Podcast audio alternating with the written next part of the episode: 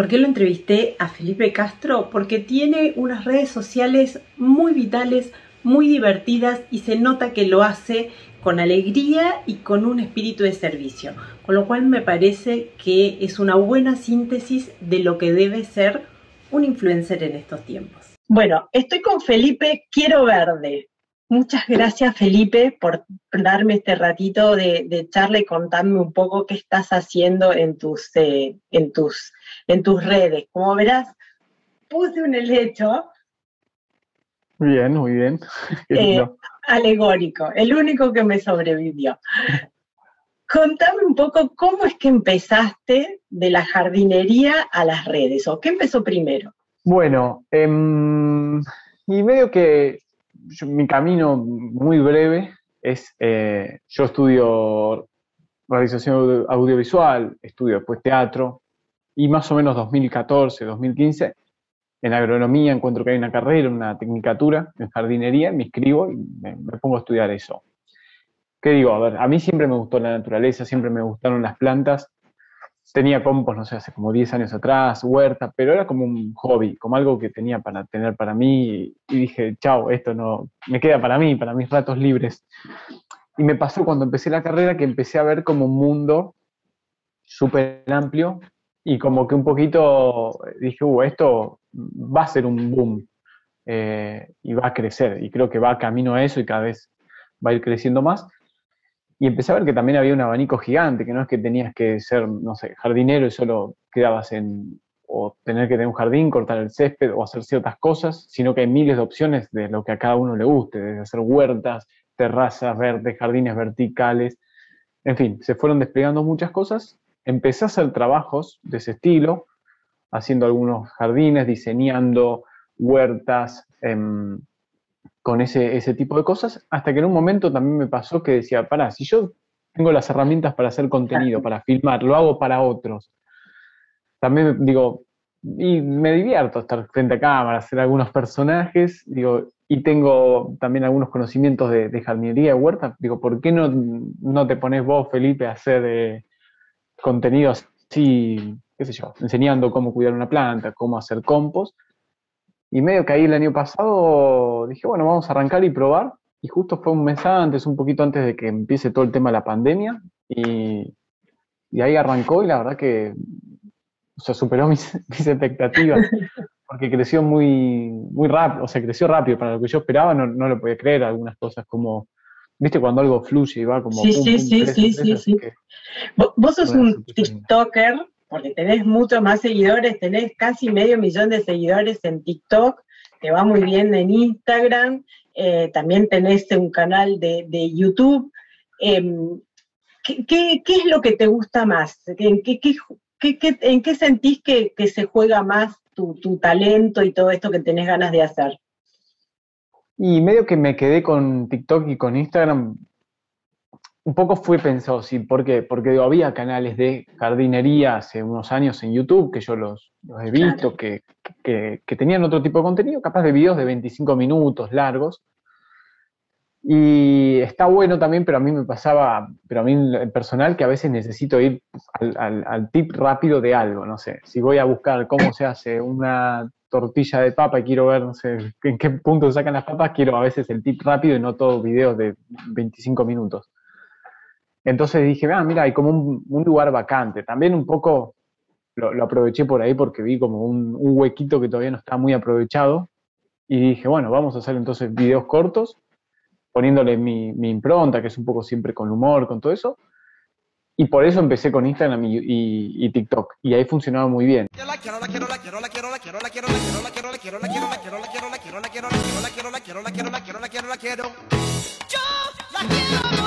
que me quedé con eso un poco porque me funciona y otro poco porque no me da el tiempo. YouTube lo tengo medio como cuenta pendiente. Quiero hacer a veces videos más largos, pero viste como demanda, o sea, si ya tengo que hacer videos para esto, para lo otro, para YouTube, no me da a veces el, tiempo. Es como algo pendiente también de que está bueno porque puedes desarrollar un poco más, pero es como que no, no, no, no me está dando el tiempo para, para hacerlos. Sí, e, ese punto que decís, bueno, me pasa a mí, ¿no? Que también en pandemia uno empieza el canal y te das cuenta que hay que llenarlo, y que lleva un esfuerzo, hay que hacer algo de calidad. Eh, ¿cómo, cómo, se equilibra en tiempo la jardinería, la realización audiovisual? Digo, ¿qué, ¿qué, te lleva más en este, este nuevo juego que tiene tu negocio? Y Sí, o sea, ahora me pasa que estoy un poco desbordado, que me está costando, tengo, que, organizarme, eso, eso es una, algo Bienvenida a la pospandemia. claro, porque cuando estábamos todos encerrados en casa era fácil porque estaba en mi casa, no, no había trabajo, no había mucho para hacer. Eh, de hecho, un poco me sirvió, digo, los primeros dos meses medio que consumíamos los, los ahorros que teníamos porque se había parado todo. Y fue como mi mente me ocupé, dije, bueno, vamos a hacer videos, a hacer esto y después me dio un rédito, digamos, pero, pero ahora que uno vuelve a la vida, que ahí tenés más vida social, con amigos, con amigas, con la familia, que vuelve a aparecer más cosas de, trabajo, se empieza a volver un poco más, más dificultoso encontrar eso. Pero, por ejemplo, en mi caso, lo de filmar em, me resulta bastante fácil y rápido. Porque tengo las herramientas, porque trabajé mm. muchos años editando, filmando, tengo acá también luces, o sea, entonces yo digo, bueno, voy a filmar filmo rápido y dentro de todo yo me lleva su rato, digo, pero lo edito en un, rato, lo edito. Capaz a alguien que no tiene esa práctica le lleva seis horas editar un video así. Yo capaz lo edito así, los, puedo sacar más o menos rápido. Em, así que no, y después filmarlo también, en general si tengo ya la idea lista, lo, lo, voy haciendo. Igual se lleva su tiempo, si sumas todo te va, te va llevando su, su, tiempo. O, sea, a vos no te ayuda nadie, vos lo haces vos mismo. Yo, todo, yo, está, está mal, hay que tener, eh, tengo en vistas también, sí, en algún momento algo, viste, tenés que delegar porque, es mucho. qué sé yo, entre, entre armar los presupuestos de jardinería, de mantenimiento, esto de un lugar para huerta, hacer el contenido. Ahora estaba escribiendo el libro que sale, sale ahora fin del año que viene, a principio de año. Muy bueno, muy bueno. Y, además la tele, porque también estás en la tele. Yo tengo que decir que yo te conocí en TikTok antes de que en el canal que, compartimos. Pero, ¿cómo, ¿cómo aparece esa idea? yo te digo, yo cada vez, acá traje mi, mi lecho favorito, cada vez que lo voy a regar, me aparece Felipe diciéndolo, no, lo van a asesinar, te juro, me aparece. Gilbert. Tell me cuándo, cuándo, cuándo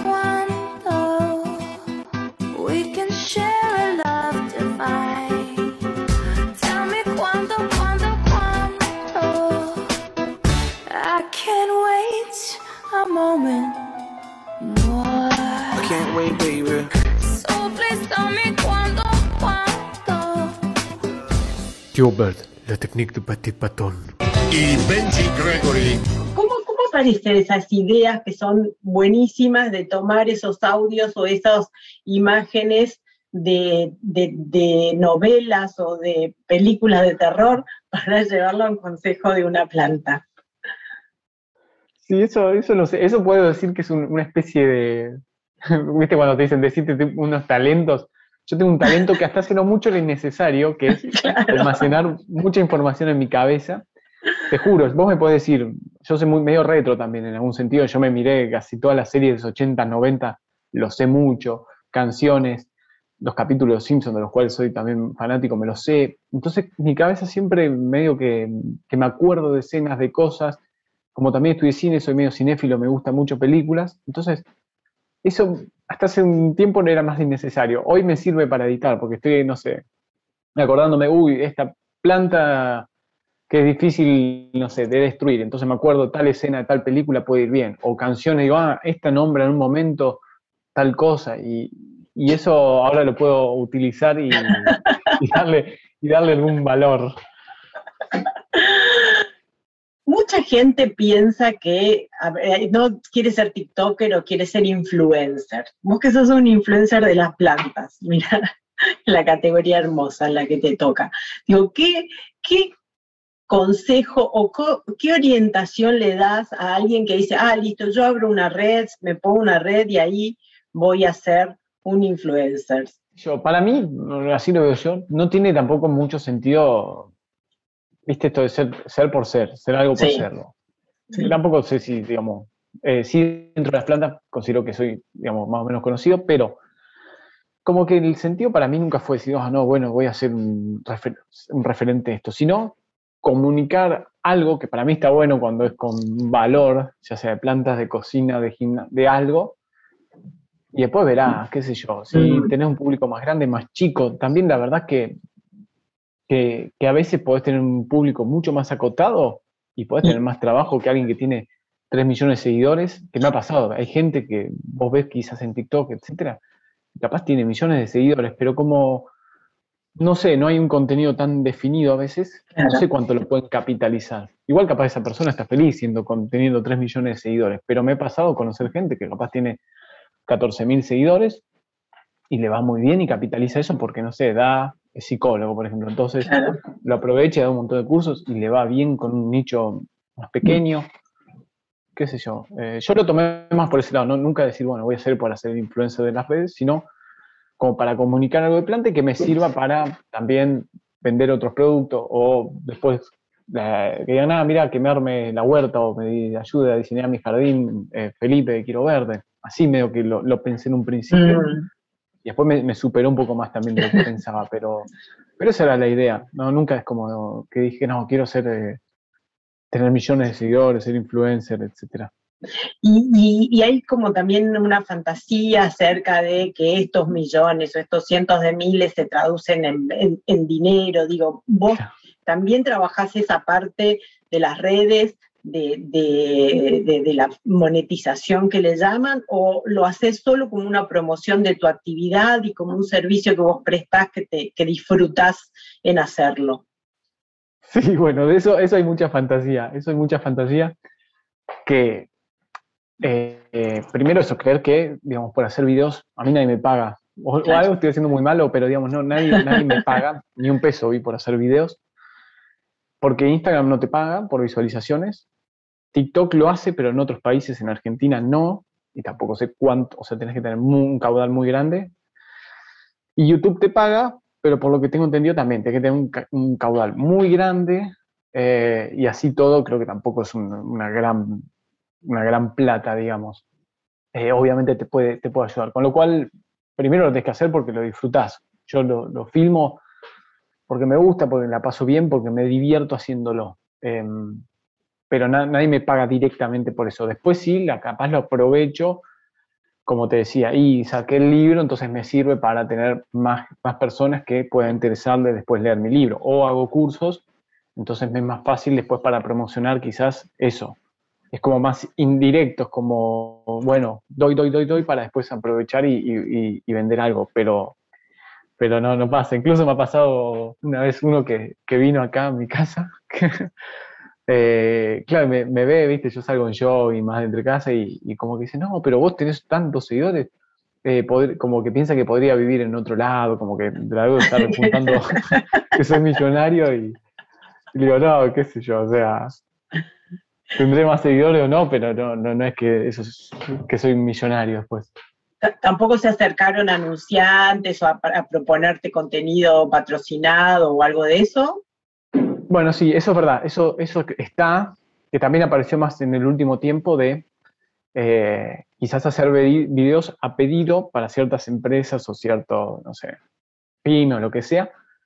Y entonces vos decís, bueno, pautamos a hacer X cantidad de, de videos para esta empresa o para... Y ahí sí me pagan para hacer contenido promocionando, por ejemplo, una tijera de podar o, unos guantes de protección de tal cosa, o un fertilizante, o no sé, algo, qué sé yo. En general trato obviamente que sea relacionado con lo que, con lo que hago y que tenga una coherencia. Eh, y ahí vas viendo, aceptando o no aceptando de acuerdo a lo que te, a lo que te parezca. Eso sí. ¿Y, ¿Y cómo manejas las interacciones? A mí me pasó que encontré la solución de algo que hacía años que no lograba, que era un hongo negro de una planta que tengo, y dije, ¿cómo puede ser que, que descubriera mi problema? ¿Cómo, cómo eh, organizas los contenidos? La gente te pide, te hace preguntas, te aparece a vos, te surge de lo que vos, de tu trabajo de jardinería, que ves que son temas que están ahí en el momento. Y un poco y un poco. Hay temas que son generales que están en el momento, con lo cual más o menos todos haremos cosas similares, o por lo menos el tema, después cada uno lo hará diferente, pero no sé, ¿qué se siembra en, ahora en septiembre, en tal momento? Y más o menos todos los que hacemos contenido de huertas y vamos a estar hablando de eso de alguna forma u otra. O no sé, ahora es la época de sembrar tomate, con lo cual más o menos todos los que estamos en este hemisferio hablaremos de siembra de tomates, pimientos y, ese tipo de cosas. O incluso, no sé, floración en primavera. Hay ciertos temas que son del momento. Cuando es el invierno de las heladas, hay temas que sí, que lo marca, digamos, el, el clima, el momento y todo eso pero después hay otros temas puntuales que o fui viendo que podían ser interesantes o, no sé, o vas como, yo lo hago más intuitivo un poco, eh, de ir viendo qué, puede interesar. También cuando veo que me preguntan mucho por privado de un tema o, veo que me preguntan demasiado, bueno, vamos a hacer de este tema. Y después cada tanto meto cosas que a mí me interesan, que nadie me pidió, que a veces le va muy mal, o a veces me ha sorprendido que digo, esto, y va muy bien, decir, mira, eh, no me esperaba que este tema vaya, vaya a ir bien. Y después hay algunos que sabés que en general siempre preguntan mucho, que siempre van a ir bien, qué sé yo, eh, desde plantas mm, que uno tiene en su casa. También es, el público que yo tengo. Yo, yo, mm, digamos, lo que apuntaba era un público de personas que están dando sus primeros pasos incursionando en la jardinería, que empiezan a tener plantas, que empiezan a tener una huerta, compostar. No, nunca le apunté a un público especializado que vos digas, no, es gente que está compostando, entonces quiere saber exacto si el compost es entre 60, la humedad tiene que ser el 60 o el 65%. Lo mío es como más a, otro público. También las plantas que en general uso son plantas bastante accesibles, comunes. Eh, algunas me piden. Eso es buenísimo, que le des un lugar al... El POTUS tenía que tener un lugar en las redes sociales. Sí, y le, fue, y le, va bien porque, claro, a veces se subestima también. Dice, no, o sea, hay gente que me ha pasado, colegas, de, porque creo que hacer un video en POTUS es una planta fácil, pero quizá para otra persona no era una planta fácil, con lo cual o necesitaba esos tips. Eh, entonces eso, también no subestimar y que hay gente que sabe más, que sabe menos, que está aprendiendo, que está empezando, y también tirarle esos tips y, ese tipo de cosas a, las personas que arrancan, digamos, porque no todos nacemos sabiendo todo, entonces tener que pasar a hablar de una orquídea de no sé dónde de golpe. Bueno, muchísimas gracias, Felipe. Es un placer, sos tan encantador personalmente, virtualmente como, como, como en las redes. ¿Cuál fue el, el video que dijiste, con este la rompo y nadie le dio bolilla. Digamos, lo que te dio, los que son exitosos lo vemos en las redes. Pero ¿cuál le pusiste todas las expectativas y fue un fracaso? Incluso hay algunos que son los que tienen a veces más producción, me ha pasado. ¿eh? Me ha pasado, ¿cuál era uno de esos? Bueno, había uno que, hablaba como de, de compos, que yo pensé también como que iba a tener mucho éxito. No, nada, ¿viste? Em, después también, no me acuerdo, pero tuve un par así que, que, los pensé bastante elaborados, que estaban, para mí estaban buenos, o con tomas todo un poco más cinematográficas, había... Y no, no aprendió mucho. Y me ha pasado videos, pero los más sencillos, que lo he sacado, no sé, hubo uno que dice tipo la casa de papel, que igual ahí se sí intuí que iba a estar bueno, pero de cómo, cómo robar, multiplicar plantas, tomar plantas. y que ese lo hice medio así, fue como creo que estaba 8 de la noche, y dije, ah, voy a hacer esto, pum, pum, lo hice muy rápido. Y todo lo que robáis plantas, escucha esto porque lo vamos a hacer, pero lo vamos a hacer perfecto. Cortaremos un gajo nunca debe ser de más de 15 centímetros. Tendremos una tijera bien afilada para no dañar la planta y alcohol para desinfectarla y no transmitir hongos o bacterias de planta a planta. Cualquier tijera vale, pero que esté afilada. El corte limpio, chiquipum, chiquipum, afilada, chiquipum, pum, con alcohol, desinfectada. Nunca lo vamos a hacer con una planta pequeña, nos meteremos con las más grandes. Siempre elegiremos un tallo sin flor y sin fruto. Ah, es curioso, fíjate que nosotros no robaremos nunca una planta entera, solo un gajito para que haya más plantas en el mundo y sea un lugar más bonito. Puede pasar que en un momento los vea alguien. Lo que nos diferencia es que nosotros nunca le vamos a sacar las flores a la gente. El corte debe ser limpio y arriba de una hoja siempre. Para conservarla es importante sacar la mayoría de las hojas y dejar solo ahí. Contaremos con una servilleta en lo posible húmeda y una bolsa. Mayor humedad, mayor porcentaje de éxito tendremos. ¿Qué hace? Te dije que me filmé de acá para arriba, vos, ¿qué hace? Sabía que podía irle bien y le fue a ese le ha ido muy bien. Eh, pero bueno, ¿no? qué sé yo. Eh, a veces los más sencillos, también los que sacás más rápido, te van bien y los que le pusiste más elaboración, nada. Creo que, el valor de, la espontaneidad es rápidamente percibido en, las redes sociales y muy, muy agradecido. Bueno, Felipe, un placer enorme. Gracias y bueno, ya nos seguimos viendo por las redes. Dale, dale, Adriana, gracias a vos. ¿eh?